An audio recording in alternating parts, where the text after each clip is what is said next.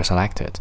I read lots of books and articles, but I seem to forget most of what I have learned in them. How can I remember what I learned?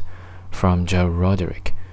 I read lots of books and articles, but seem to forget most of what I have learned in them. How can I remember what I learned?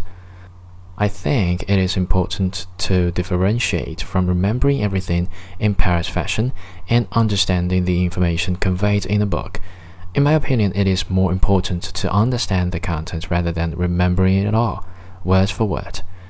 If you have understood the material, you are far more likely to retain the basic information, even if you think you haven't.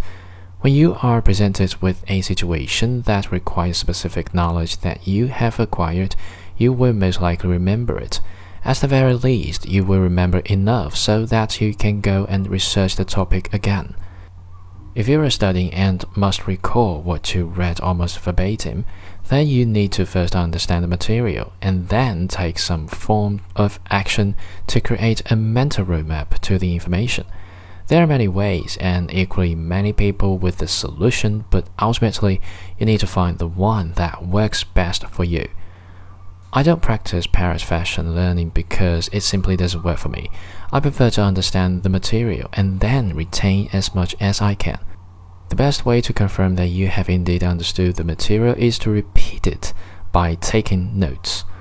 But I dislike defacing books by writing in them. I also feel that the act of taking notes assists you to retain the information the space around book margins is not enough for proper notes taken and it is scattered throughout the book. Develop a personal shorthand that you can use and take copious notes, even when you know that you know the material. I use the mark greater to designate a progression, which saves me writing out full sentences. These are just silly examples, but it gives you an idea of how quick shorthand can be if you make a progression between concepts. Gravity greater than planet greater than rotational forces greater than pulls inward to center.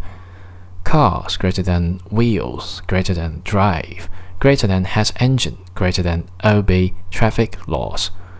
The notes are more to do with absorbing the information that actually referring to them later, although you should. When you write notes, you are holding yourself accountable. In order to write things in your own words, you need to understand what you are reading. These concerted efforts will facilitate the retention of information.